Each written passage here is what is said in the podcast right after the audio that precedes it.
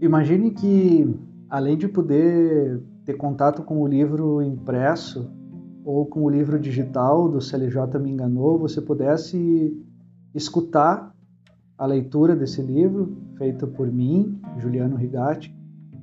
e escutar também novas reflexões,